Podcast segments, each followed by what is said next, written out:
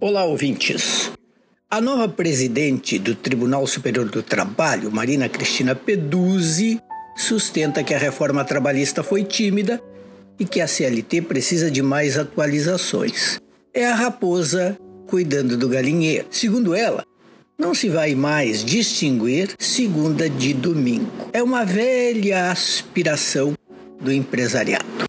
Que o domingo seja apenas mais um dia da semana. É estranho para um governo que tanto fala em família, porque a grande questão, por mais que ela pareça ingênua, é a seguinte: imaginemos um casal, 40 anos de idade, dois filhos, ele folga na segunda, ela folga na quarta.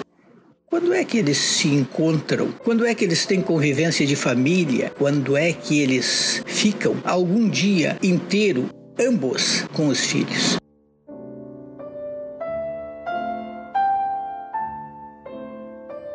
Alguém dirá: não, não é assim.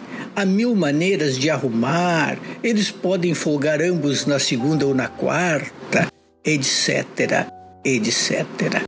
A verdade é que a proteção ao trabalho e ao trabalhador foi transformada em vilã.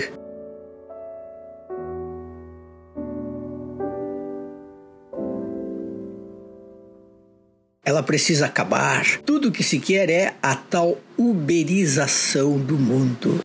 A falsa ideia de uma liberdade irreal, a de que o sujeito faz o seu horário de trabalho, trabalha nas condições em que quiser. Não, aqueles que trabalham em Uber não são livres assim. Eles apenas obedecem à lógica da necessidade e grande parte trabalha 12, 14, 16 horas por dia por um ganho mínimo e sem qualquer sobra para os momentos difíceis.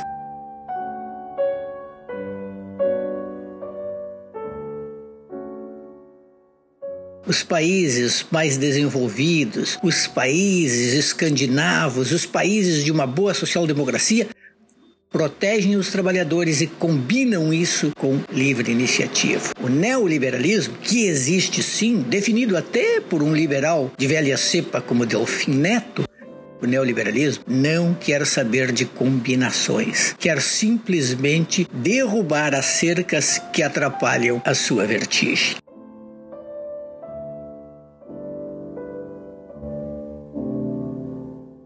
É assim. Muito simples assim.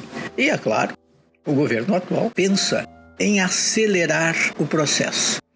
Acaba sendo favorecido também pelo apetite desenfreado daqueles que passam a ocupar os principais postos de controle ou de transformação. Pobre dos trabalhadores que aos poucos não terão mais convivência familiar.